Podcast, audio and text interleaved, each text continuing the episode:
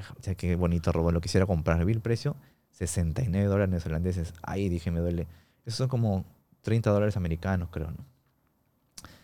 Pucha, o sea, no era que no tenía, pero sí me dolía gastar eso, ¿no? Entonces me salí y al menos de un minuto regresé corriendo. Ah, nunca me compro nada, dije, lo- me lo compro, me lo llevé al robot. Entonces el robot estaba ahí. No se le tomé foto ese día, en donde, porque voy a tomarle foto y voy a regresar un día. Dije, pues me regresé al minuto nomás. ¿no? Y el robot estaba ahí en mi estante cuando estaba buscando el nombre y dije, ¿cómo le pongo no, el nombre? Y lo miraba, y lo miraba. Si quieres ver contenido exclusivo, suscríbete a la comunidad premium de la lengua. Bienvenido, George. Qué miedo. Me siento ahí, por favor. Ah, Está bien. Está bien, Fefa, que recuerdas cuando lo casteabas. ¿No? Ver, a ver. Ponte los audífonos, por favor. ¿Empezamos? Empezamos. 3, 2, 1. Hizo un casi muy gracioso, hasta le dio un beso a Efraín, me parece, en el cachete. No sé, hizo una cosa como que yo me quedé, dije, este pata es bueno, o sea, tiene esta cosa conchuda, ¿no? Este carisma que algunos actores no lo tienen, ¿no? Entonces, este, se fue y yo me quedé pensando, este puede ser Joel, ¿no? Porque el, el perfil de Joel era como un galán, ¿no? Pero un galán bien, no, no, no Bien. hermoso físicamente, sino hiperseguro en sí mismo, ¿no? Exactamente, ¿no? Alguien que venía de Ayacucho, ¿no? Que enamoraba a la chica pituca del bar de, de las lomas. Entonces, este, cuando lo vimos, empezaron a dudar, ¿no? Pero no es, no es un perfil de un galán, ¿no? Entonces, pero es, es un pata que tiene carisma, además canta, ¿no? Entonces lo vimos varias veces, ¿no? Y tú lo defendías, supongo. Sí, sí, yo estaba seguro que él era, ¿no?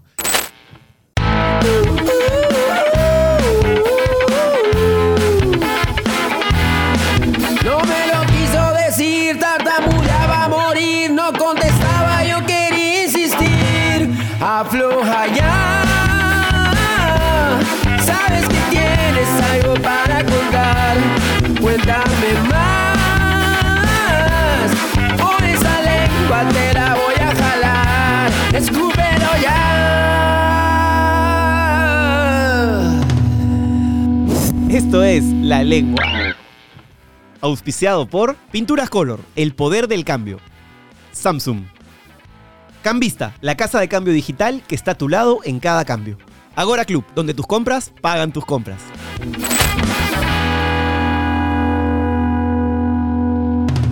Bienvenidos a La Lengua, ¿cómo está señor? Por favor, el micro, Jorge, no te olvides, por favor, quiero escuchar tu... ¿Cómo es esta? Ya. Ahí está, cerquita, cerquita, así un puñito, ¿ah? Nada más lejos. ¿Cómo estás? Bien, Bien. asustado, pero bien.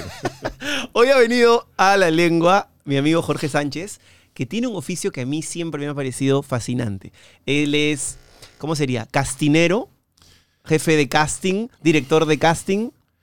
Hay gente que le dice castinero, hay gente que le dice castinista.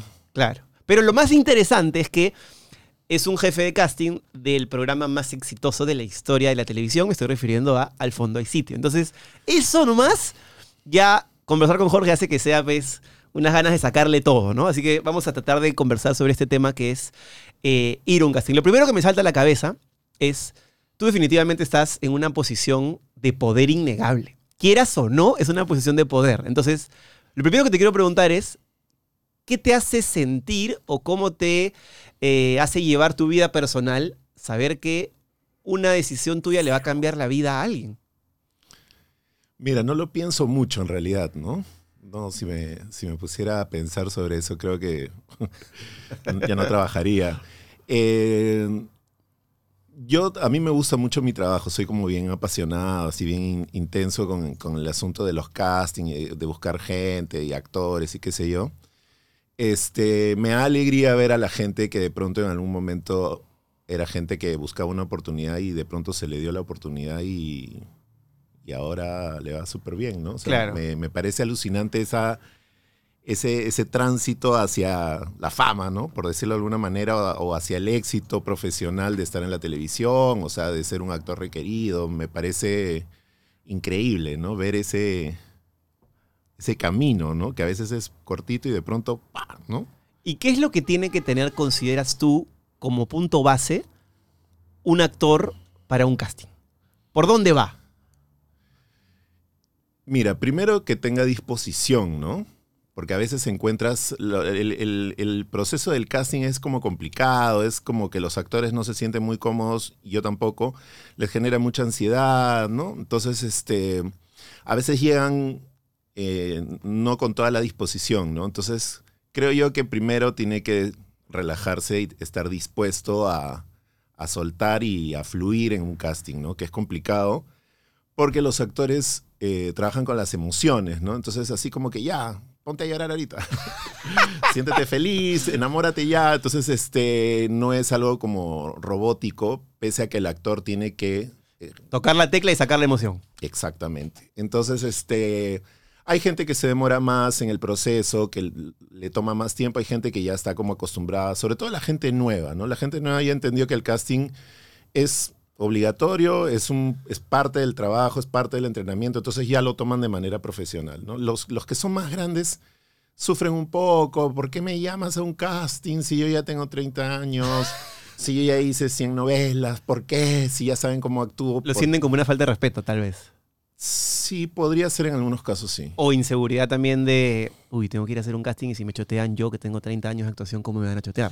Claro, yo creo que va más por ese lado de la inseguridad y la seguridad, ¿no? Porque de hecho los, los actores este, de por sí son inseguros, pues, ¿no? La mayoría. Eso es una cosa muy particular del oficio del actor. Eh, voy a contar algunas experiencias que me ha pasado a mí. Yo he hecho casting desde que tengo uso de razón. He hecho castings, gracias a Dios, de chiquito, comerciales, en los que me decían no, seis años, y recibí un no. Después un sí. Después hubo como un vacío. Y luego empezaron algunos castings de, para actuar, que tampoco han sido tantos. Pero sí recuerdo que es una experiencia fría, eh, poco agradable. eh, a veces hay una cámara y un tipo que ha visto pues a 20 personas en el casting y tú eres el número 18 y más o menos le vale 30 kilómetros de, ¿no? Y está ahí y te dice, ya bueno, derecha, izquierda, perfil. Y uno se siente juzgado. Creo que lo que aprendí con el tiempo es que que no te elijan a ti no quiere decir que necesariamente has hecho un mal casting, sino que no es tu energía la que el personaje busca. Me pasó en el fondo del sitio. Yo me acuerdo que en mi primer casting que tú me llamaste, no me escogieron. Escogieron a otra persona. Ya, Escogieron a Miguel Arce, es más. Ya. Para el, creo que Ah, iba hiciste dos veces, ¿no? dos veces. Y la segunda me volviste a llamar y me escogieron. Y yo nunca me sentí ni muy. No, no, no me sentía ni el peor actor cuando me chotearon, ni me sentí el mejor, claramente, cuando me aceptaron. Pero hay un rollo de aceptación que uno tiene que abrazar, ¿no? Sí, yo he escuchado historias de gente que después de años me ha- me ha- se me acercaba a quererme golpear, ¿no? Porque, porque pero o sea, a, rec- a reclamarme que si, si el casting estuvo mal, ¿no? Entonces, este, ¿por qué no le dije? Yo le digo, pero no, no te escogieron porque el casting estaba mal, sino porque no eres, pues, ¿no? No eres el personaje. O sea, eh, tienes que... eh, a la hora de, de elegir un actor hay tantas variables, solo que eh, la gente a veces se lo toma como que va por el lado dramático de que lo hice mal, ¿no? O este, tiene, le caigo mal, o qué sé yo, ¿no? Y en realidad no va por ahí. O sea, simplemente a la hora que lo ven, este, hay algo que pasa, una magia en ese momento, que es el que se decide, el que el productor decide a quién escoge, ¿no? Porque los, yo, por ejemplo, cuando hago un proceso de casting para un personaje, a los cuatro, cinco o los que fuere que llamo, para mí son los personajes. O sea, cualquiera de ellos puede ser. O sea, no, no tengo dudas de eso. Y a quien quede, ya eso pasa no por mi decisión, sino por la decisión de la productora, del productor, ¿no? Que ven algo más que les gusta a comparación de los otros. dos preguntas me vienen a la cabeza con lo que acabas de decir. Cuando llamas a una persona, ¿tú llamas al personaje que es esa persona o al actor que crees que puede construir el personaje? Me imagino que un poco de las dos también. Un poco de las dos. Mira, cuando a mí me dicen vamos a hacer un- vamos a tener un nuevo personaje, este el guionista me dice, yo le digo, pero más o menos qué estás buscando, entonces necesito tales características. Entonces me dan de pronto la escena o cuando vamos a empezar un proyecto y me dicen, "Eh, acá te doy los guiones, los perfiles de personaje y yo los empiezo a leer, empiezo a leer las escenas y yo en mi cabeza voy buscando imágenes de lo que voy leyendo. O sea, ¿quién podría decir este texto? Oye, ¿no? le pones cara. le pongo cara y le pongo voz. Cuando el guion está bien escrito, me es más fácil, porque a veces también ha pasado que he leído No no, te da nada. la menor idea de quién llamar. ¿no? Y, y cuando haces ese proceso, tú tienes el 100% en la etapa inicial de la selección de esa persona. Pero cuando esa persona ya llegó al casting, ¿también tienes un porcentaje de decisión o ya es el director y el productor y el guionista los que eligen? Me preguntan qué me parece a mí. Eh, a veces yo también tengo mi favorito a la hora de que va a hacer el casting. Digo, este pata puede ser, pero yo no lo decido. Doy mi opinión, pero al final la, el- la decisión final no, no, no va, no, no me toca a mí, ¿no? Por un lado mejor, porque este, Anda, peleate con el director, yo no tengo la culpa. Claro, eh, sí, porque a veces también sucede que cuando en, en el momento que está el casting, o sea, en el, en el instante tú ves la escena y dices, wow, qué, lin- qué chévere lo ha hecho, ¿no? Y a la hora que lo ves al día siguiente en el monitor no lo ves igual. O sea, son energías diferentes. Eso es una locura. Claro, a veces alguien lo ha hecho como que frío, dices, oye, este pata se murió y no le avisaron, ¿no? y de pronto, cuando este, lo vamos a ver, es otra cosa. Brilla. Claro, tiene, transmite otra cosa, y entonces eso sucede normalmente. Una Me vez, mucho. una vez tú y yo hablamos sobre, eh, me acuerdo cuando trabajábamos, y yo trabajaba en el Fondo de los Mirtos, que nos metíamos buenos floros, eh, y hablábamos de ese factor X, que hay personas que lo tienen simplemente porque lo tienen. No saben actuar, no tienen buena dicción, caminan y, y dicen un texto y se tropiezan, pero tienen eso que la cámara ah, los ama. Los ama. ¿Cómo se explica eso? Y lo más importante, ¿cómo lo detectas? ¿Cómo lo explico? No sé, eso es algo que, que hay- hay gente que lo tiene y gente que no lo tiene, ¿no? O sea, el, el carisma, ¿no? La simpatía, el ángel. Hay gente que lo tiene, que o sea, lo- nació con eso y hay gente que no, ¿no? No necesariamente tiene que ser el mejor actor el que tiene más carisma, pero a veces en la televisión este, se, se necesita un poco carisma, luz, ángel, porque es masivo, la gente un poco eh, quiere verse reflejado en, en el personaje que está viendo. Entonces no necesariamente a veces buscamos pues a Meryl Streep, ¿no? Para la televisión. Pero yo sí trato en lo posible de que sea alguien que tenga formación, que sea actor, porque son series, por lo menos las que hacemos nosotros de largo aliento, que el ángel a veces no te sostiene un personaje, ¿no? Tiene que haber otros requisitos. Entonces, este, pero sí es importante, ¿no? A veces es importante, sobre todo para un protagonista, una protagonista, ¿no? Por ejemplo, y esto lo voy a hacer a título personal. Yo veía al fondo del sitio cuando estaba ahí. Eh, honestamente no es que vea muchas novelas, pero recuerdo cuando se, sa- se sacó del fondo del sitio porque, bueno, según ese momento cumplió su ciclo y entró de vuelta al barrio. Actores súper talentosos, súper, digamos, con, con pergaminos y, y polendas y todo, pero una notoria baja en el rating. eh, y no- yo creo que se debe, a- se debía, mi opinión particular, a dos cosas. Una, que se fueron a los 70 y está jodido hacer un product placement en los 70 y, y que la gente de la generación Z se pegue. Y otra, siento, y esto lo digo con mucho respeto, que los actores del fondo y sitio tenían muchísimo más carisma, sin individualizar, para no herir a nadie, que muchos de los actores de De Vuelta al Barrio, que tal vez eran excelentes actores de teatro, de cine, pero en la tele, como tú dices, se requiere un carisma, ¿ves? O sea, yo lo veo a Eric Helera hacer lo que sea y ese weón enciende la pantalla. O sea, te mete una jerga, hace una hueá así y Es está. un crack. Es un crack. Sí, es un crack. Mira, eh, yo pienso que eh, Al fondo y sitio tiene algo que es como una magia que no, no hemos tenido en otras series. Algo pasa ahí, porque inclusive en De Vuelta al Barrio habían varios actores del fondo y sitio. Creo que tiene algo que hace que todo fluya de manera natural y que todo vaya por buen camino. De Vuelta al Barrio era, un, era una, una serie que era...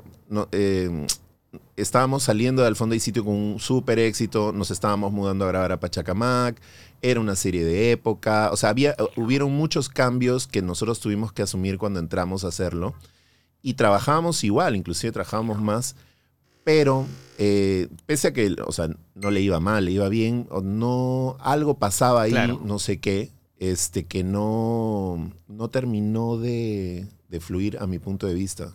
Los actores extraordinarios, la Así mayoría. es. O sea, Claro, tú veías actores y decías, estos son buenísimos, pero hay el factor X que no está. Claro, siempre creo yo en mi caso, que es a título personal, siempre siento que es así, ¿no? Una más exitosa, luego baja un poco, luego viene otra exitosa, luego baja un poco, pienso yo. O sea, he hecho Mil Oficios, por ejemplo, que también era un boom, ¿no? O sea, a mí me encantaba. Luego hicimos Así es la vida, que también tenía un público, pero sentí que era menos que el boom de... Y luego vino al fondo hay sitio que era... que fue pues brutal, ¿no? Lengüeros, ¿se han dado cuenta que casi siempre pintamos nuestras paredes con tonos blancos? ¿Por qué no aventurarnos a pintar con otros colores? Para dejarlo convencional, mis amigos de Pinturas Color tienen colores personalizados para que pintes con el color que estás buscando. Son ecoamigables porque no dañan el medio ambiente y las puedes mantener como nuevas porque son lavables. Y aquí un tip, si pintan solo las paredes con algún color que vaya con tu estilo, renovarán fácilmente los espacios de su casa sin gastar de más. Así que ya saben, lengüeros, háganme caso y aventúrense al cambio con Pinturas Color. Encuentra la de venta exclusiva en Sodimac y Maestro. Pero como al fondo del sitio no ha habido otro fenómeno televisivo en la historia de la televisión nacional. Eso es. Yo a veces escucho gente que se queja del fondo del sitio, que pone tweets de eh, no puede ser que este guion. Y claro, pueden tener un punto válido en cuanto a la creación, digamos, eh, de contenido actual, pero no se puede negar Sí. esos números. O sea, los números son estadísticas frías, duras y puras y es una locura. Yo siempre me lo, como me lo explico, trato de, de analizarlo y digo, es, una, es un fenómeno muy particular. Claro, yo siempre, cuando vienen, salen los capítulos nuevos, yo digo, ¿cómo hace Gio para seguir creando después de tantos años este Para estirar ese chicle. claro además diario y mantener la atención porque yo leo los guiones y yo también me engancho con el guion o sea lo leo yo también estoy esperando a ver qué cosa va a pasar y digo cómo hacen estos cracks para mantenerlo tanto tiempo no o sea cuántos capítulos hici- hicimos ocho años creo que eran dos mil capítulos al aire diario pues Dos mil capítulos. eso Eso no, es- eso no, no existe en en ninguna, ninguna parte. parte del mundo. O sea, hay una novela, creo que las cosas más largas son, no sé, pues, las Mil y una noche, las turcas, ya, tiene 120. 2000. O sea, y aparte me da risa porque le llaman serie, pero en verdad podría ser una telenovela. Algunos le llaman novela, pero tiene más visos de serie. Es, es, es muy raro. Es muy raro. Cuando volvimos a, cuando se ofreció nuevamente hacer, volverlo a hacer, yo me, me dio pánico pues a mí, ¿no? Dije, ahora de acá de esta ya no salgo. Porque decíamos qué va a pasar, ¿no? O sea, la gente lo va a aceptar, no lo va a aceptar. Sabíamos que habían actores que no iban a estar, que no iban, bueno, por X motivos estaban en otras cosas. Entonces había que reemplazar, Y buscar. actores de peso, sobre todo los de mi generación, ¿no? O sea, no Andrés Vice, no Daniel Sánchez, no Mayra Couto. Son personajes que sostenían en esta comedia coral mucho de la serie. Claro, son además personajes que el público ama, ¿no? Entonces había que buscar una nue- un nuevo núcleo, una nueva familia, chicos nuevos. Entonces yo estaba, mis vacaciones, Arruinadas. claro, así con el, ¿no? Con la mueca, pensando qué cosa íbamos a, de dónde iba a sacar lo que iban a pedir, ¿no? Porque yo ya sabía que iban a pedir una chica, dos chicas lindas, actrices, jóvenes, ¿no? Entonces que tengan carisma, que sean buenas actrices. Entonces, pero no sé a veces cómo lo hago yo tampoco. Yo, yo tengo en mi Facebook algunos jefes de casting, sobre todo de comerciales, que quedaron en los 10 años atrás, no, 15 que yo hacía comerciales y estaba siempre en, en castineras de comerciales. Y he visto textos, eh, te lo quiero preguntar, que son muy fríos a veces. Se busca chica rubia, ojos azules, perfil A1. Cosas bien que hoy en el 2023 son claramente... Tienen algunos vicios discriminatorios. Entonces te quiero preguntar, pero a veces se necesita alguien con esa característica física. O alguien afroperuano, o alguien de rasgos mestizos, o alguien de rasgos orientales.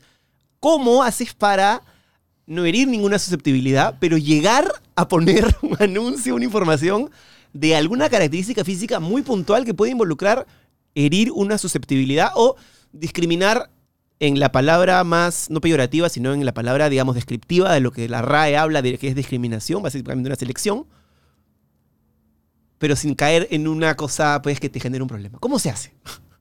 Bueno, sufro diario eso. Yo todos los días lo pienso, o sea, repienso lo que cuando pongo aviso, que a veces te piden, necesitamos cuatro chicas rubias que van a ser, ¿no? Las, este, las amigas croatas de Joel, ¿no? ¿No? Las, las canadienses, las australianas, que son las modelos de Victoria's Secret, ¿no? Entonces, que además claramente esos perfiles no hay acá. Entonces, ¿cómo pones un aviso sin sonar Racista, racista? discriminador. Este, pongo perfil extranjero. Trato de no poner pelo rubio, porque inmediatamente, porque además, ¿sabes qué cosa sucede? Que a mí me sucede muchísimo cuando pongo aviso. Cuando tú pones un aviso y pides, no sé, busco una actriz modelo entre 18 y 21 años, este, mínimo metro 70, ¿no? Delgada. Este, no le puedes poner pues regia, eso. Te escribe una de 45, ¿no? Quejándose de que no está en el perfil. No, no, no, te dice yo. Ah, sí. Sí, claro. O te escribe alguien que no da, o sea, que no es el perfil que tú estás buscando.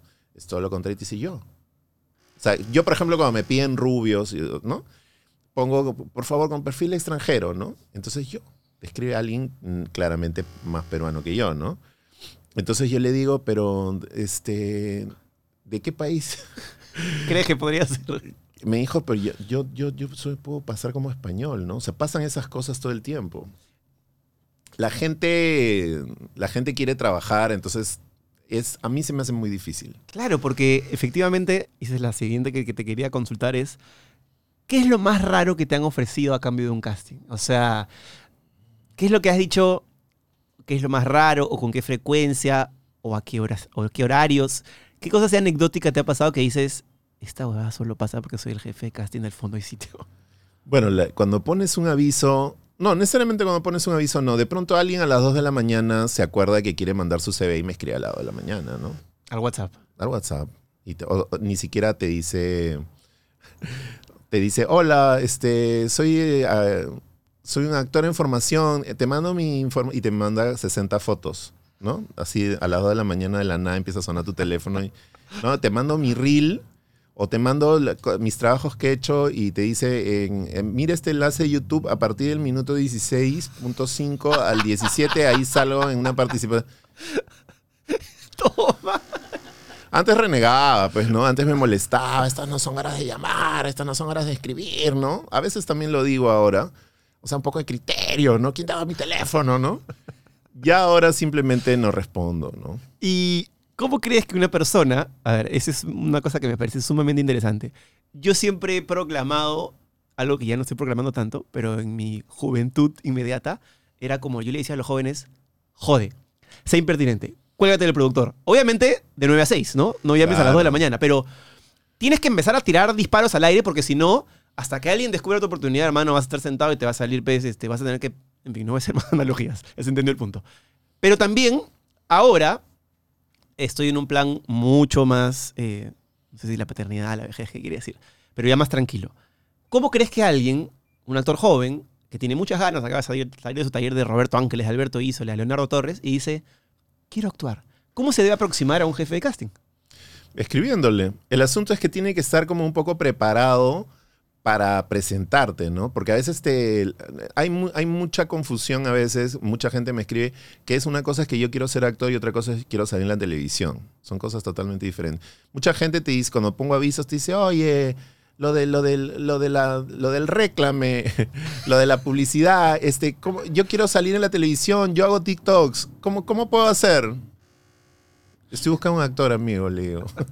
¿Eres actor? No, pero hago TikToks, ya. Yo también hago TikToks, le digo, pero no soy actor. Es que ser actor, mucha gente que sale en, en algunas plataformas cree que ser actor es pararte y decir un texto. Claro, y, qué fácil. Y qué fácil, y amigos. Es una no chambaza. así, es jodido.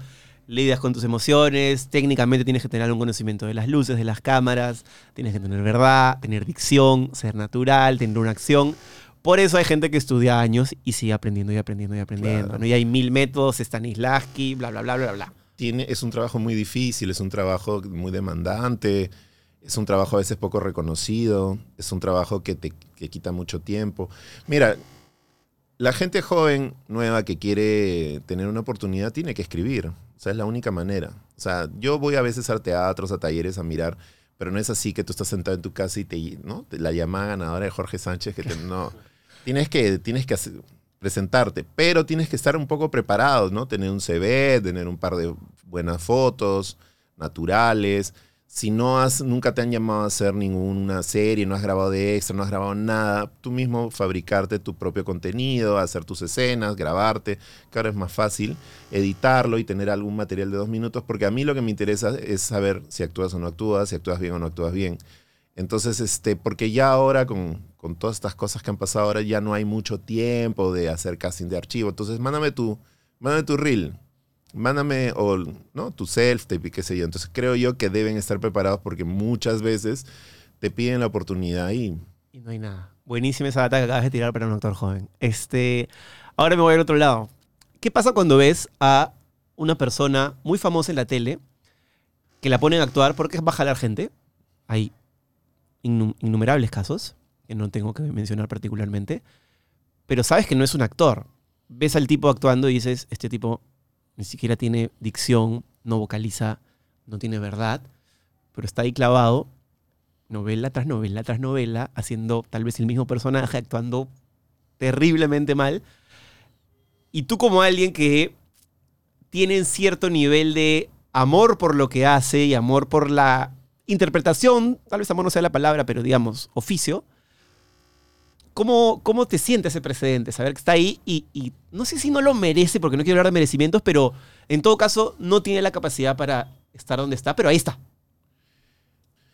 ¿Qué te puedo decir al respecto? Mira, yo creo que al final el público te sube el dedo, te baja el dedo. O sea, no, no conozco a nadie que haya durado años, o sea, sin estudiar, sin prepararse y que haya tenido muchas oportunidades. Te pueden dar la oportunidad y de pronto hay, que yo también lo he hecho en, alguno, en algún momento, de darle un, un personaje, una oportunidad a alguien que de pronto no, esté- no ha estudiado o qué sé yo, pero sobre la marcha muchas veces ha pasado que se dan cuenta que ese es su camino y deciden prepararse, porque de pronto el debut no fue muy auspicioso, deciden prepararse y de pronto regresan con preparación. No recuerdo a nadie que haya que siga haciendo. Pueden darte una oportunidad y de pronto no funcionar, o el, el pata darse cuenta, o la actriz, o la chica, o quien sea, que no es lo suyo, porque no es tan fácil tampoco. A mí se me ocurren un, un par de nombres, pero no lo voy a decir.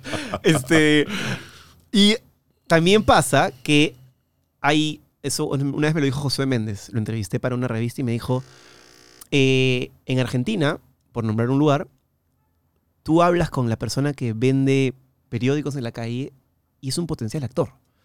Eh, algo pasa en algunos lugares del mundo. Aquí no pasa tanto eso, pero también pasa que hay personas que de repente no se han preparado, que no han estudiado una carrera y son tremendos actores o actrices, ¿no? Por supuesto. ¿Cómo se explica eso? Que tienen verdad, que tienen sobre todo a nivel técnico el recurso de poder llorar, de poder hacerte emocionar, el recurso de poder meter una mirada que al público le erice la piel. nacen con ese talento. Mira, el talento es un 50% y el otro 50% es tu preparación, tu profesionalismo y qué sé yo. Hay gente que nace con eso. O sea, ves niños pues, a los 4 o 5 años que te quedas, pues, dices, ¿de dónde es- este niño saca todos estos recursos para hacer personajes de niños capísimos, no? Naces con eso. Sobre la marcha hay grande, gente adulta que también lo tiene. Eh, estudias, lo preparas, o sea, te, tu talento lo trabajas para durar en el tiempo, ¿no? Porque también el talento un rato, pero si no hay preparación, si no hay nada más, de pronto te puedes quedar ahí, sobre todo en un país que tiene tan pocas oportunidades, ¿no? Para trabajar, ¿no? Por lo menos en la televisión no hay mucha producción, hay Dos muchísimos actores ahora. Sí. Hay muchísima gente que todo el tiempo está saliendo de talleres, gente súper bien formada, gente que sabe cantar, que sabe bailar, súper bien preparada y no hay trabajo. Joder, es bien difícil.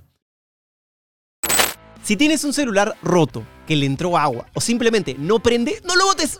Ahora con el plan canje Galaxy de Samsung puedes dejar tu celular sin importar su estado y recibir desde 400 soles de descuento para comprar estos Galaxy. Ya no hay excusa para renovar tu cel por un Galaxy. Corre a una tienda de experiencia Samsung y haz lo posible. Gracias Samsung por estar con la lengua. Y en ese sentido, quiero preguntarte algo que me da mucha curiosidad. ¿Cuál ha sido el casting que has visto en ya sea en el fondo de sitio o en alguna otra plataforma o, o película que dijiste, mierda, me sorprendió como nadie? O sea, alguien que dijiste, este casting es memorable. Hizo todo bien, o hizo todo mal, o lo recuerdo muchísimo por algo en especial. Yo recuerdo mucho el casting de Eric Helera en el fondo y sitio, ¿no? ¿Cómo fue? Eh, yo ya, o sea, sabía, él había hecho una serie antes. Yo no lo tenía como mapeado para llamarlo. O sea, había pensado en llamarlo, pero no, no, no. Estaba en otras cosas, estaba buscando otra gente y de pronto él me, me llama y me dice, soy Eric y qué sé yo. Y le dije, ah, sí, sí, sí, sí, sé quién eres, ¿no? Puedes venir, entonces puedes venir un casting mañana, te mando el correo, qué sé yo, ¿no? Entonces, en esas épocas Efraín hacía el casting, habíamos convocado como 100 actores jóvenes, toda esa generación, todos fueron. hicimos como un filtro primero. Entonces él fue súper amable, te- tenía algo que no tenían los demás en el trato y qué sé yo, ¿no? Entonces lo vi, dije, "Mm, puede ser, ¿no? Luego pasó el primer filtro y ya quedaron 14 o 10 parejas que de ahí iba a salir Nicolás, Grace y qué sé yo, estaba Andrés, estaba Mayra y estaba Eric, ¿no? Y Eric, yo los había puesto en parejas porque el casting era en parejas y la chica que tenía que hacer, que no fuiste al casting y ahora debes estar sufriendo por eso, este, no fue, Lo colgó. lo colgó. La que iba a ser de. la- el partner en el casting con él. Entonces me dice, empezaron a entrar las parejas y él me decía, no llega, no llega. Entonces, este, ya buscaste una por ahí, pues le dije, Soluciona. soluciona, ¿no? Porque yo también estaba bien estresado. Al final entró con, creo que entró con Mayra, me parece. Y Efraín en el casting les da una dificultad, ¿no? O sea, vas a hacer esta escena, que era una escena así como romántica, pero estás con ganas de, no sé, hace mucho frío, o sea, a cada uno le da una dificultad. Y a él le dijo, no recuerdo exactamente qué, pero era que eh, te tenía que soltar lo que tenía, lo, que, lo que tenía que decir, lo tenía que exagerar, por decirlo de alguna manera. Y me acuerdo que hizo un casi muy gracioso, hasta le dio un beso a Efraín, me parece, en el cachete. Hizo una cosa como que yo me quedé, dije, este pata es bueno, o sea, tiene esta cosa conchuda, ¿no? Este carisma que algunos actores no lo tienen, ¿no? Entonces, este, se fue y yo me quedé pensando, este puede ser Joel, ¿no? Porque el, el perfil de Joel era como un galán, ¿no? Pero un galán bien. No, no, no Bien. hermoso físicamente, sino hiperseguro en sí mismo, ¿no? Exactamente, ¿no? Alguien que venía de Acucho, ¿no? Que enamoraba a la chica pituca del bar de, de las lomas. Entonces, este, cuando lo vimos, empezaron a dudar, ¿no? Pero no es, no es un perfil de un galán, ¿no? Entonces, pero es, es un pata que tiene carisma, además canta, ¿no? Entonces lo vimos varias veces, ¿no? Y tú lo defendías, supongo. Sí, sí, yo estaba seguro que él era, ¿no? Habían sus dudas, porque primero vieron otros castings y dijeron, va a ser, este pata puede ser. Luego dijeron por otro también. ¿Recuerdas algunos Joeles en el camino que se puedan mencionar o no? Eh, Junior Silva Pollo Gordo lo anda diciendo, pero eso es mentira. Un abrazo a mi causa Junior le cayó gratis. No, sí, en algún momento el casting de Junior lo vimos, entonces ahí yo le gustó y dijo, podría ser una opción, pero en realidad creo yo que Gillo no, iba tenía- a saber quién era Joel hasta que no lo viera este, en la cámara, ¿no? En el video. Claro. O sea, tenía como muchas imágenes, me imagino, ¿no? Entonces, cuando vimos a Eric, que fue el último, este. Se, habían o sea, había, estaba dividida la, ¿no? Había unos que decían que sí, otros que decían que no. Entonces yo le terminamos de ver y fui donde Gillo, le dije, Gillo, pero mira, que es carismático, que no sé qué. Entonces me decía, pero es que necesitamos un tipo galán, pero tiene ahí su, Su galleta. puede funcionar, y es, es divertido. Entonces Gillo se quedó pensando, Gillo es muy crack, ¿no? Y me volteó y me dijo, sí, él es, él es. Entonces yo ya primero le había dicho a Eric que no era, porque primero lo habían descartado, le dije, ya fuiste, amigo, ya te avisamos para otra oportunidad, ¿no? No nos llames, nosotros te llamaremos. Exactamente. Entonces, ah, ya, ¿no? Y después lo llamé y le dije, sí, has quedado, ¿no?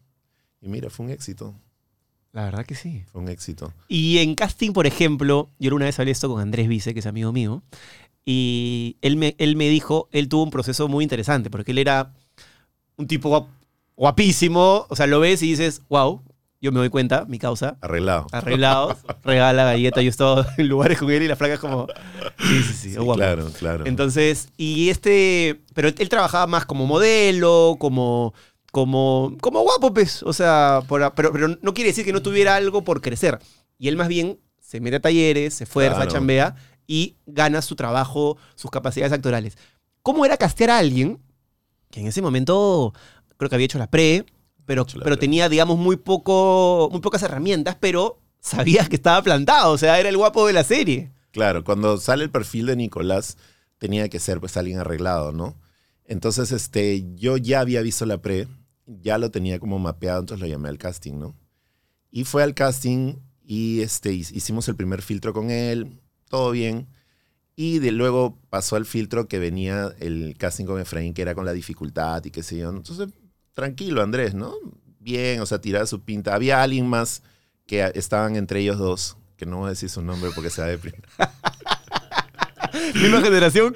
Misma generación. galleta? Misma, Por ahí, sí, sí, sí. Entonces, este, me acuerdo clarísimo, no recuerdo el casting porque cuando él entró a hacer el casting con Efraín yo no estaba en ese momento, yo estaba afuera.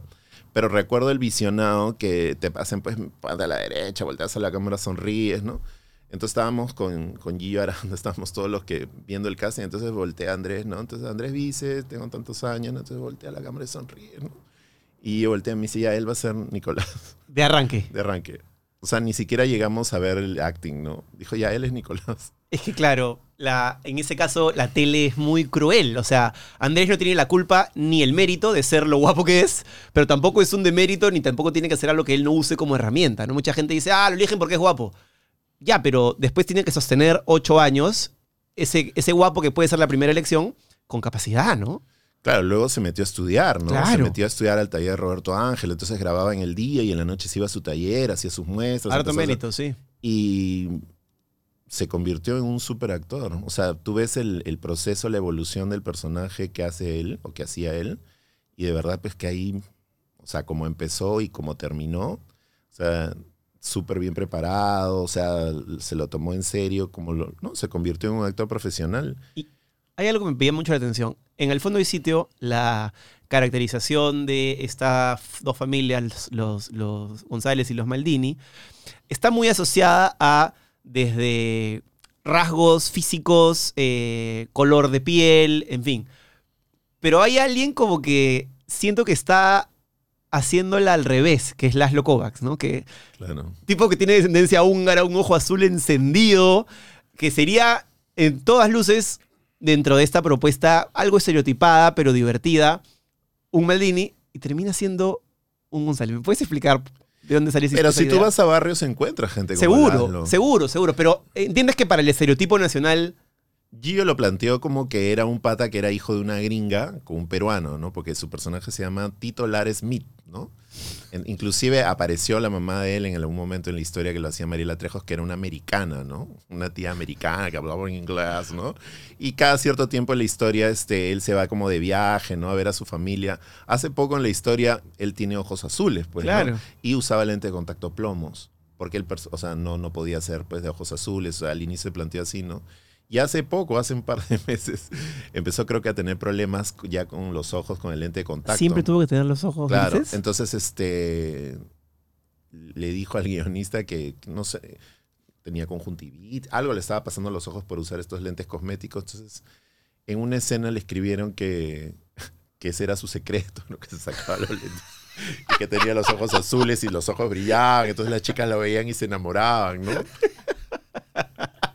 Y bien patrula esa, esa gente tiene que estar en algo para escribir tanta huevada. Que funcione tan bien. Claro, o sea, yo lo leí, me cagué de risa y dije, pucha, que estas salidas de estos personajes, porque yo no estoy yendo a las grabaciones, o sea, trabajo de manera virtual, pero este, leí el guion y decía, qué raro, ¿por qué eh, ahora vas a- van a saber mi secreto? ¿no? Y era que él tenía los ojos azules, no quería opacar a los demás y usaba lentes de contacto. Qué locura. ¿Qué es lo más chévere de tratar con actores y qué es lo menos chévere de tratar con actores? Los actores son gente pues muy compleja, ¿no? Tienen, son como, a mí me parecen fascinantes, ¿no? Tienen tantas cosas que decir, tantas cosas que contar.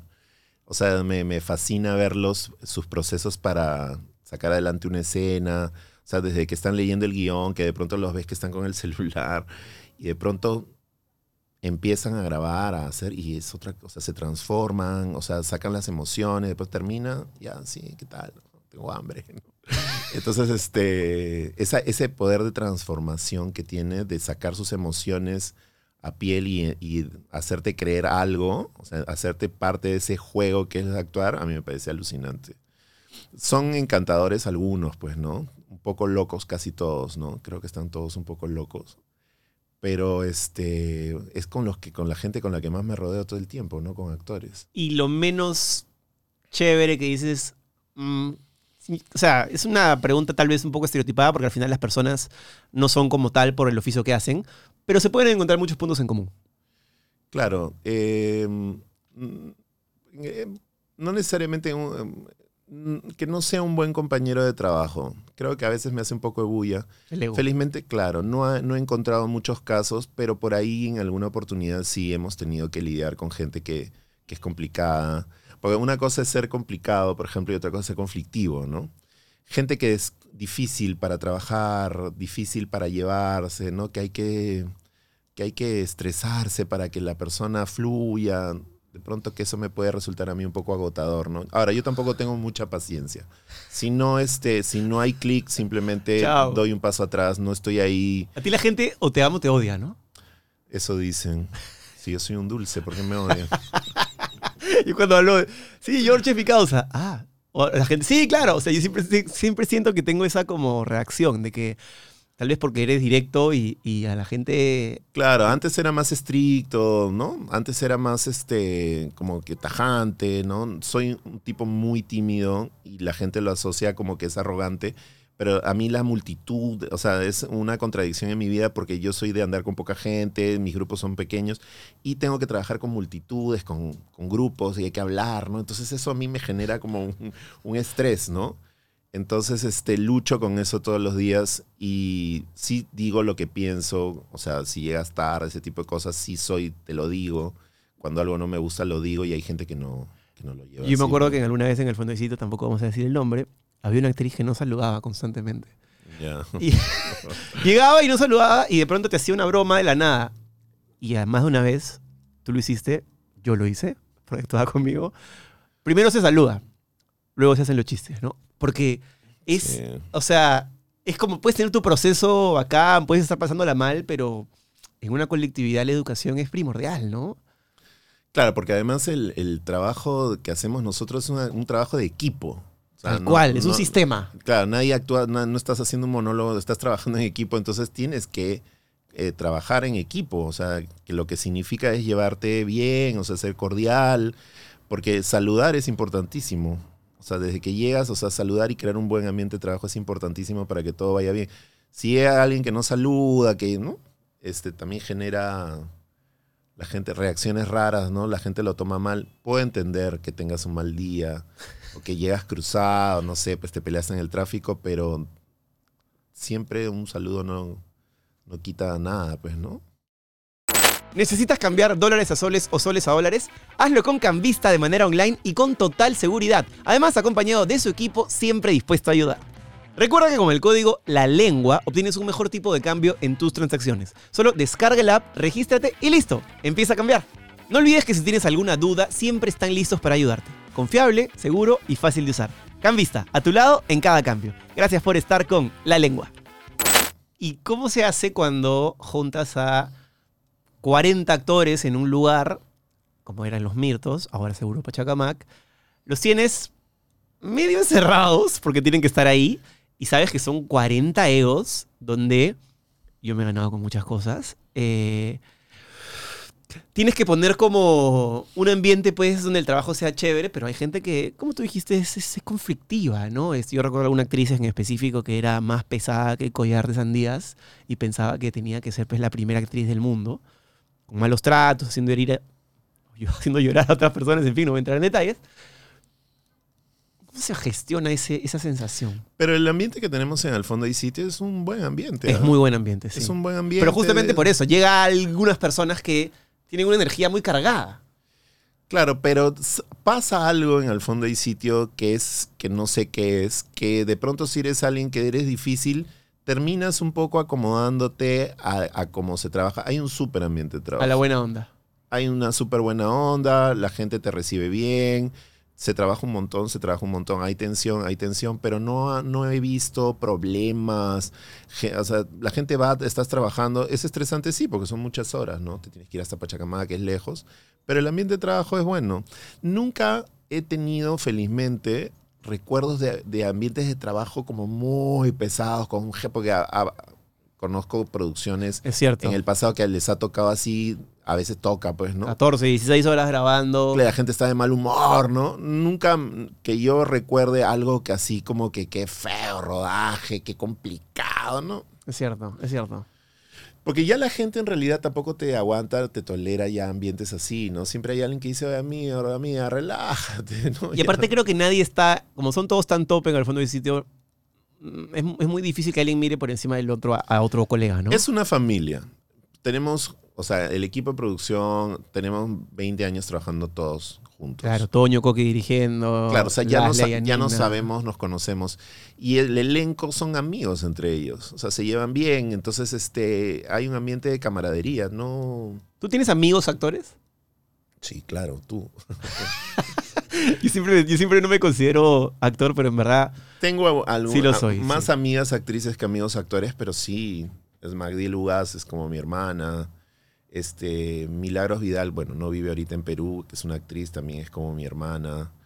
Eh, Fernando Bakovic, Gonzalo Reboredo, son mis amigos, ¿no? Hay más, pero no, si me pongo a nombrar después me olvido, después Queda ah, mal. me, queda borran, mal. me borran del Instagram. El resentimiento puede ser una, una, una cosa complicada en este, en este medio. Eh, ¿Cuánto crees que dure al fondo del sitio? No lo sé. O sea, ¿te ves? Yo creo que piensan, este, yo creo que si sigue así puede durar varios años. Lo que pasa es que la gente también quiere divertirse, ¿no? O sea, es como un escape a todos los líos y problemas que vive el país, ver una comedia y reírte. No sé, durará lo que tenga que durar, ¿no? ¿Y tú te ves ahí mucho tiempo? ¿O hay el momento? Porque Eh, trabajar en un lugar más de 10 años en la misma cosa debe ser... a- O sea, yo me imagino que tú, cuando ya lo relativizaste, ser el jefe de casting de la serie más exitosa de la historia y haber sido culpable directo de que muchas personas estén ahí y por ende parte fundamental del éxito, es como... Debe ser un masaje al ego, no tanto porque seas egocéntrico, ¿no? Sino porque está bueno, he hecho algo increíble y, y se ve palpado en, en la pantalla todos los días y gracias a esto funciona. Pero también debe haber un desgaste de hacer algo durante tanto tiempo igual, ¿no? Sí. O sea, de pronto la rutina te, Claro. puede, te puede volver loco, pero este. Mira, cuando hemos vuelto a hacer Al fondo y sitio es como para mí un proyecto nuevo. O sea, yo ahorita estoy como que tuviese una novela nueva, entonces Ah, estoy sí. feliz. Reseteado. reseteado, buscando gente, contento, ¿entiendes? No, este, no. En realidad nunca. Puedes, te pu- puedes caer en la rutina en algún momento, pero hasta ahora no me ha pasado. Hay algo que yo he visto que tienes tú y creo que también tenía Efraín, que es ojo. Yo una vez cuando entré al fondecito, Efraín me dijo, me pidió, venga a mi oficina mañana a las 7 de la mañana. El segundo tercer día. Y me dio una indicación, dos en verdad. Me dijo, bueno, te quiero decir algo. Ahí me di cuenta cómo con una oración te están tirando los años de experiencia que tienen. Me dijo, muy bonita, ¿no? Tu pareja con Mayra, así tu truco de magia, todo acá. Pero hay dos cosas que tienes que hacer más. Mírala a los ojos. Todo texto que digas tiene que ser mirándola a los ojos, pero a los ojos. Y sonríe mucho. ¿Y dónde la mirabas? ¿En la oreja? Yo no sé, o sea, no sé dónde la miraba, pero me lo dijo como. Claro. Imagino que miraba como esta cosa que a veces hablan los actores y para mí algo natural es como a veces no mirarte a los ojos, pues como cuando hablamos ahorita Claro. a veces miro la taza, el micro, pero él hizo eso como un recurso técnico. Me dijo, haz eso. A veces va a parecer que es mucho, pero hazlo. Y yo sentí que cuando lo hice, y de repente es una percepción mía, pero sentí que la devolución en la calle aumentó. Y, y me quedé sorprendido, porque dije, mierda. O sea, ahí te das cuenta del rodaje de cada... No, además Mayra tiene una mirada que dice muchas cosas también cuando actúa, ¿no? Su mirada es bien, es, es algo bien importante en ella, ¿no? Dice, transmite muchas cosas. Olvidé nombrar a Natalia Salas como una amiga mía también. La culpa, la culpa. no, te, no te molestes, Natalia. Natalia, tú también te quiero muchísimo. ya. Eh, ¿extrañas, ¿Extrañas en algún momento a, a Nathaniel o a Andrés o a Mayra? eh, que son los que se me ocurren, que son mis amigos más directos en, en el fondo del sitio. ¿Crees que elevarían el, el nivel de conflicto, de rating, de, de drama de la, de la historia? Sí, ¿no? Este, son personajes que la gente ama. También creo yo que los personajes que hay ahora, los actores que hay ahora, han ocupado un lugar y tienen ya un lugar Muy dentro- bien ganado. muy bien ganado en el gusto de la gente y que genera pasiones y qué sé yo. Si estuvieran ellos sería chévere, ¿no? Pero ya no depende de mí. ¿Te imaginas que... ¿y ¿Tú crees que hay posibilidad que alguno de esos tres pueda regresar? Yo no sé por qué. No sé por qué. De repente no, no tengo Uno ninguna información sabe. ni nada, pero yo creo que... O sea, veo menos probable, y tal vez reboto con esta porque espero es una opinión totalmente, veo menos probable a las chicas. Y no sé por qué veo como una lucecita así que podría regresar un día Andrés. Yo creo que podría regresar cualquiera, ¿no? Yo creo que sí. que Nathaniel vive en Barcelona, ya está como que en otra etapa de su vida. O sea, es más complicado si geográficamente no estás aquí. Creo que Mayra está en Cuba o estuvo, o no sé, pero no sé, es más, más difícil, ¿no? Yo creo que puede pasar cualquier cosa. Yo creo que nada está 100% dicho. Pueden regresar, podrían regresar. Sería bacán, ¿no? Pero ya, no sé. En el fondo hay sitio, hay tanta gente que ha salido, que ha regresado, que dices, no, ya se despidió y de pronto vuelve a regresar. O sea, puede pasar porque son series de tantos años. Sería excelente, ¿no? Sería excelente. Aparte habría como un pequeño morbito ahí de, ¿no? ¿Tú regresarías? Siempre cuando me lo han preguntado respondo con total sinceridad y es, sí regresaría, pero un ratito. Es que Claro. yo, yo me hiperventilo con las, con las, carreras. No, no, con las carreras largas, con los proyectos largos. Claro. O sea, yo regresaría porque qué paja regresar, que cae risa, pero de ahí diría, la vida del actor es, es muy sacrificada y, y más en un lugar donde tienes que sostener una serie pues un año, ¿no? Claro, de repente digo esto y termino copiando mis palabras porque me enamoro del proceso, pero hoy por hoy, las veces que he actuado, eh, sobre todo en novelas, las últimas sí me he sentido como un poco asfixiado. No ponte a pensar que ya soy una persona que tiene dos hijos.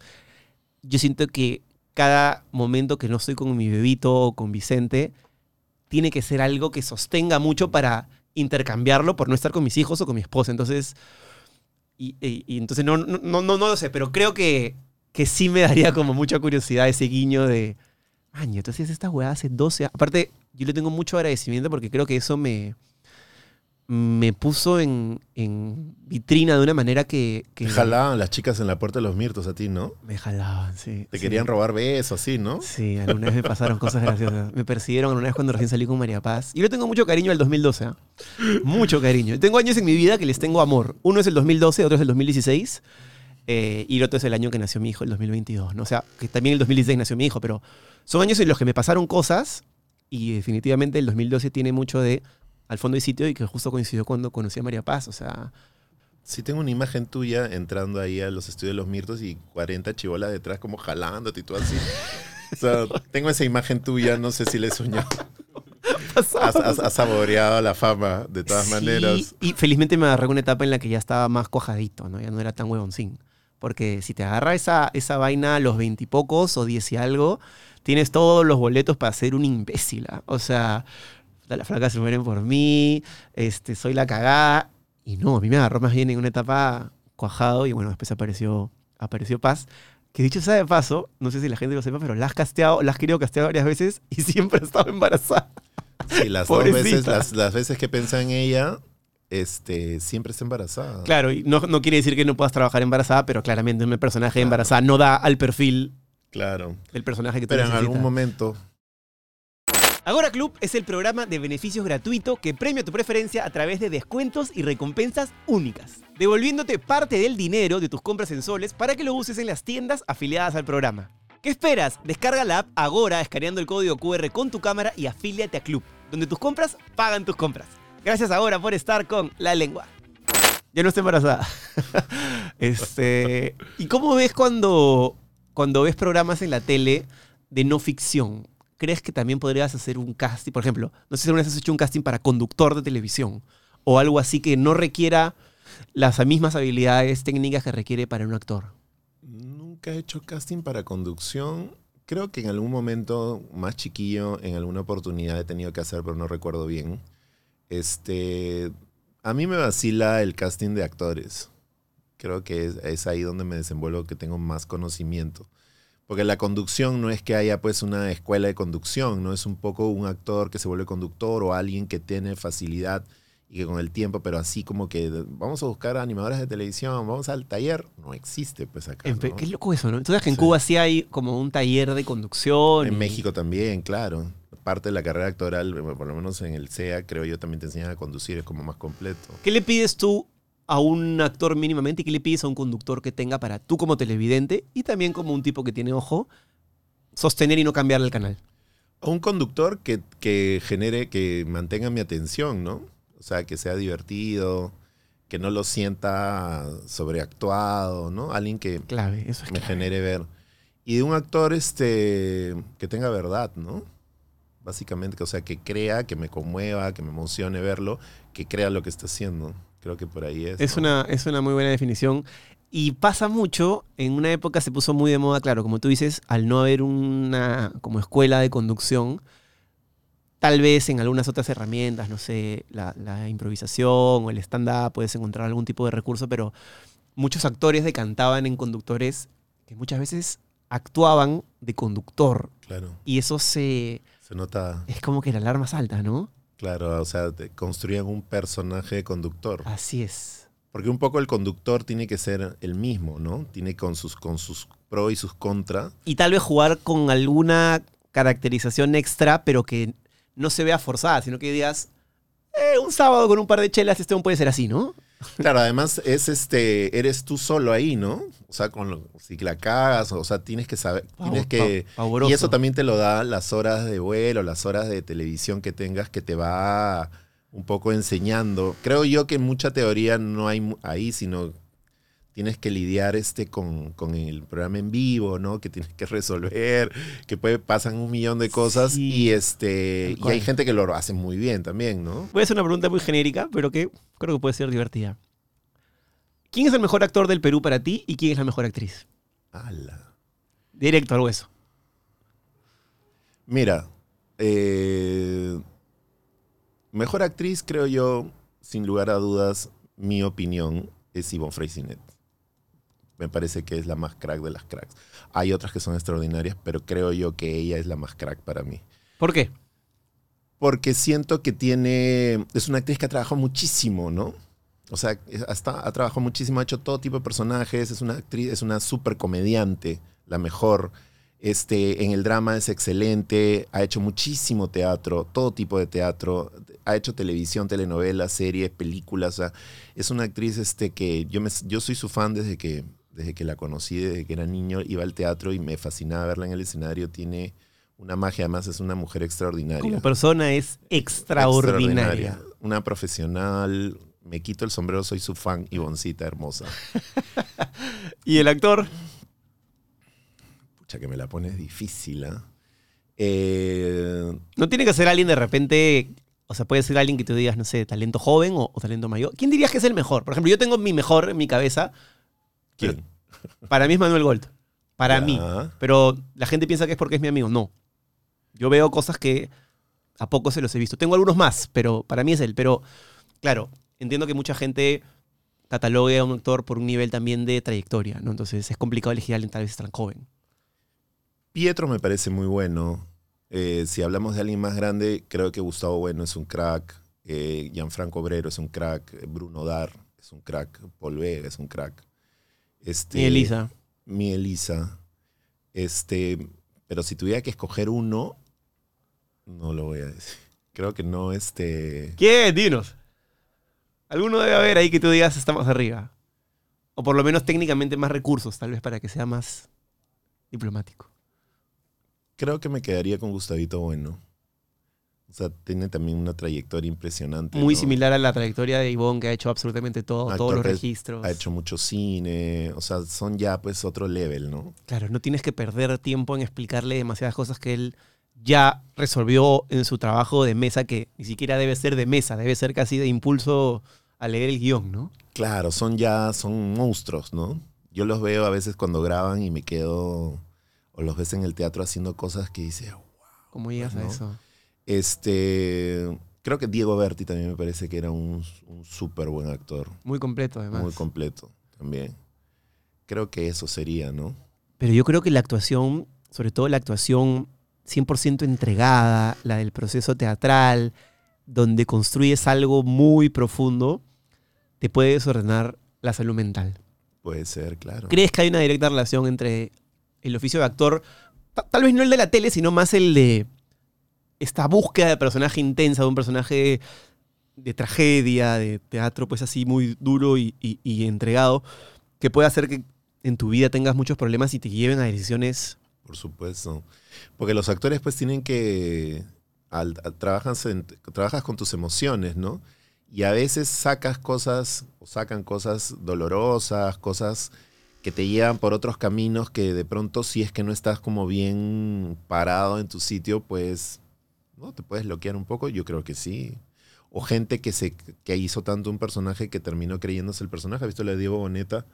Que, se, que era- dice que pedía el trago y se sentía Luis Miguel, que ha tenido que ir a terapia. O Ah, sea, ¿eso dijo sí, Diego Boneta? Sí, o sea, en un momento ha tenido que ha- ha- hacer terapia porque se- era Luis Miguel, se quedó siendo Luis Miguel. No tenía idea. Claro, o sea, son personajes que me imagino que marca, lo marcan de haberse preparado muchísimo para sacar a Luis Miguel. Claro, se separó hasta el diente. hasta que en un momento perdió la brújula y dijo, yo soy Luis Miguel. Eso pasa, claro. él lo ha sí. dicho? Sí, claro. Lo he visto hace poco en una entrevista que ha tenido que, que sus amigos inclusive le decían, oye, estás hablando con Luis Miguel. Entonces eh, debe haber sido un personaje muy fuerte para él que lo ha... Yo creo que sí. O sea, ¿cómo, o sea, ¿cómo haces un personaje si no buscas dentro tuyo para generar verdad? ¿no? Ahora con tantas técnicas de actuación, muchos actores recurren a su memoria emotiva, cosas dolorosas de su vida y las externan en una escena y qué sé yo. Eso anímicamente, emocionalmente te puede golpear también. Sí, yo no le meto, pienso yo no yo. le meto esa. Es mejor jugar con la imaginación porque de ahí cómo te vas a tu jato. Eso me lo enseñó mi maestro Roberto Ángeles. Y me Claro. dijo, yo te sugiero que no uses memoria emotiva y que uses tu imaginación. Tú, tú puedes hacerlo por la sensibilidad. Si eres una persona sensible, no te va a costar tanto. Tal vez si eres medio frión, sí, ¿no? Yo me acuerdo que tenía que llorar calato, calato, en una, en una, en una batea y decía un monólogo en un, en un dejo como de provinciano. Y Creo que yo he visto esa muestra. Creo que Andrés Viste también la hizo, así ¿no? es, Andrés Sí. también la hizo, más allá del borde. Sí, más Yo la allá hacía con Nicolás Galindo y, y realmente salió muy bien. Nos llevaron a- al Teatro Metropolitano de Trujillo a hacerla y todo. Y, y yo no podía, o sea, cuando yo estaba calato, en bolas, ¿ah? con la batea, Nicolás la- lavándome los pies, y yo veía a la gente de, las, de los palcos, que me estaba viendo el alma entera, yo podía jugar en ese momento, estaba llorando, estaba hecho mierda, pero algo en mi cabeza decía, interesante este jueguito, ¿no? Todo el mundo está viendo, pero no me molestaba, sino era como que, no sé cómo, se generó esta posibilidad que yo jamás pensé que iba a poder conseguir, en la cual como que un segundo Jesús salía y miraba desde la tribuna a lo que este weón estaba haciendo. Y esa sensación me pareció actuación pura. O sea, eso dije, esta, esto es la actuación. Este, este tipo de, de ejercicios que te llevan a estos niveles, ¿no? Claro, hacerla de jueves a lunes ya no sé qué tan complicado sería, ¿no? Yo la hice un par de veces nomás. Claro, además yo creo en tu caso que tú tienes eh, un nivel de cordura como bien... No siento yo que tú vas a enloquecer en algún momento. Esperemos que Eres no. como muy cuerdo, según mi, mi apreciación, ¿no? Hay actores que sí los ves un poco... Porque también creo que hay que ser un poco loco para ser actor, ¿no? O sea, para hacer- sufrir, hacer esas cosas, hay que estar, pues, ¿no? Tener tus emociones, moverlas de otra manera, pero hay gente como muy, este, no sé, como en tu caso, que siento que eres como más, este, más a la tierra, este, Tauro, pe. Tauro, pues, echa ahí con Tauro. Esa, tú también, ¿no? Claro. ¿Qué fecha eres tú? 7 de mayo. Claro. Justas. Regalos, regalos. Bien, saldrá justo por esa época. Bueno, George, ha sido un gusto hablar contigo, hermano. Gracias por la sinceridad. Eh, para cerrar, creo, sobre todo por lo que haces y por, la, y por la cantidad de conocimiento que tienes, no es mi estilo cerrar así como con la moraleja, pero ¿qué le aconsejarías a un actor joven, o tal vez no tan joven, que se dé sus 30 pero quiere actuar?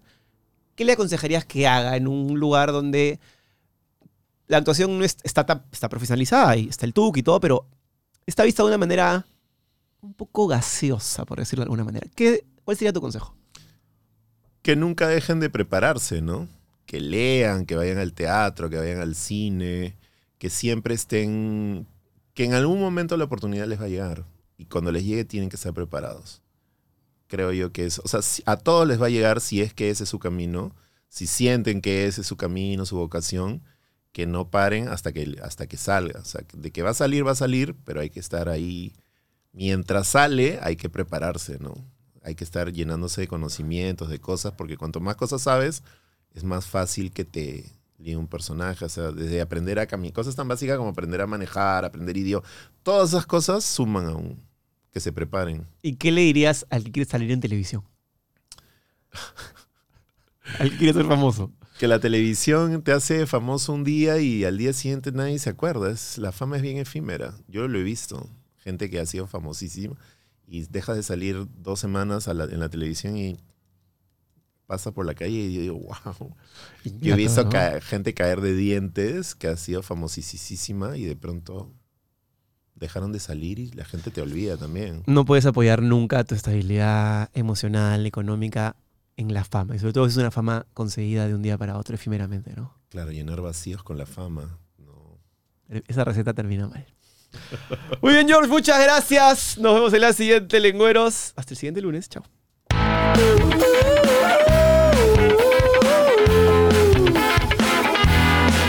Si te ha gustado esta conversación y quieres ver más, te invito a que te unas a la comunidad premium de la lengua desde 8 soles. Tenemos tres categorías donde hay diferentes beneficios y podrás ver las cosas que no podemos poner en el programa principal con nuestros invitados. Conversaciones increíbles, cosas un poquito fuera del lugar, un poquito subidas de tono que te van a encantar. Es la manera increíble que vas a poder conocer mucho más a la persona que se sienta en esa silla. Además, vas a poder ver el contenido de Pasita, algunos videoblogs, vas a poder ver algunos programas antes que el resto de la gente y muchos otros beneficios depende de la categoría en la que estés. Es una comunidad en la que no nos guardamos nada y estarás apoyando al proyecto para que continúe mucho más. Así que nos vemos en el premium de la lengua. Por esa lengua te la voy a jalar. Escúpelo ya.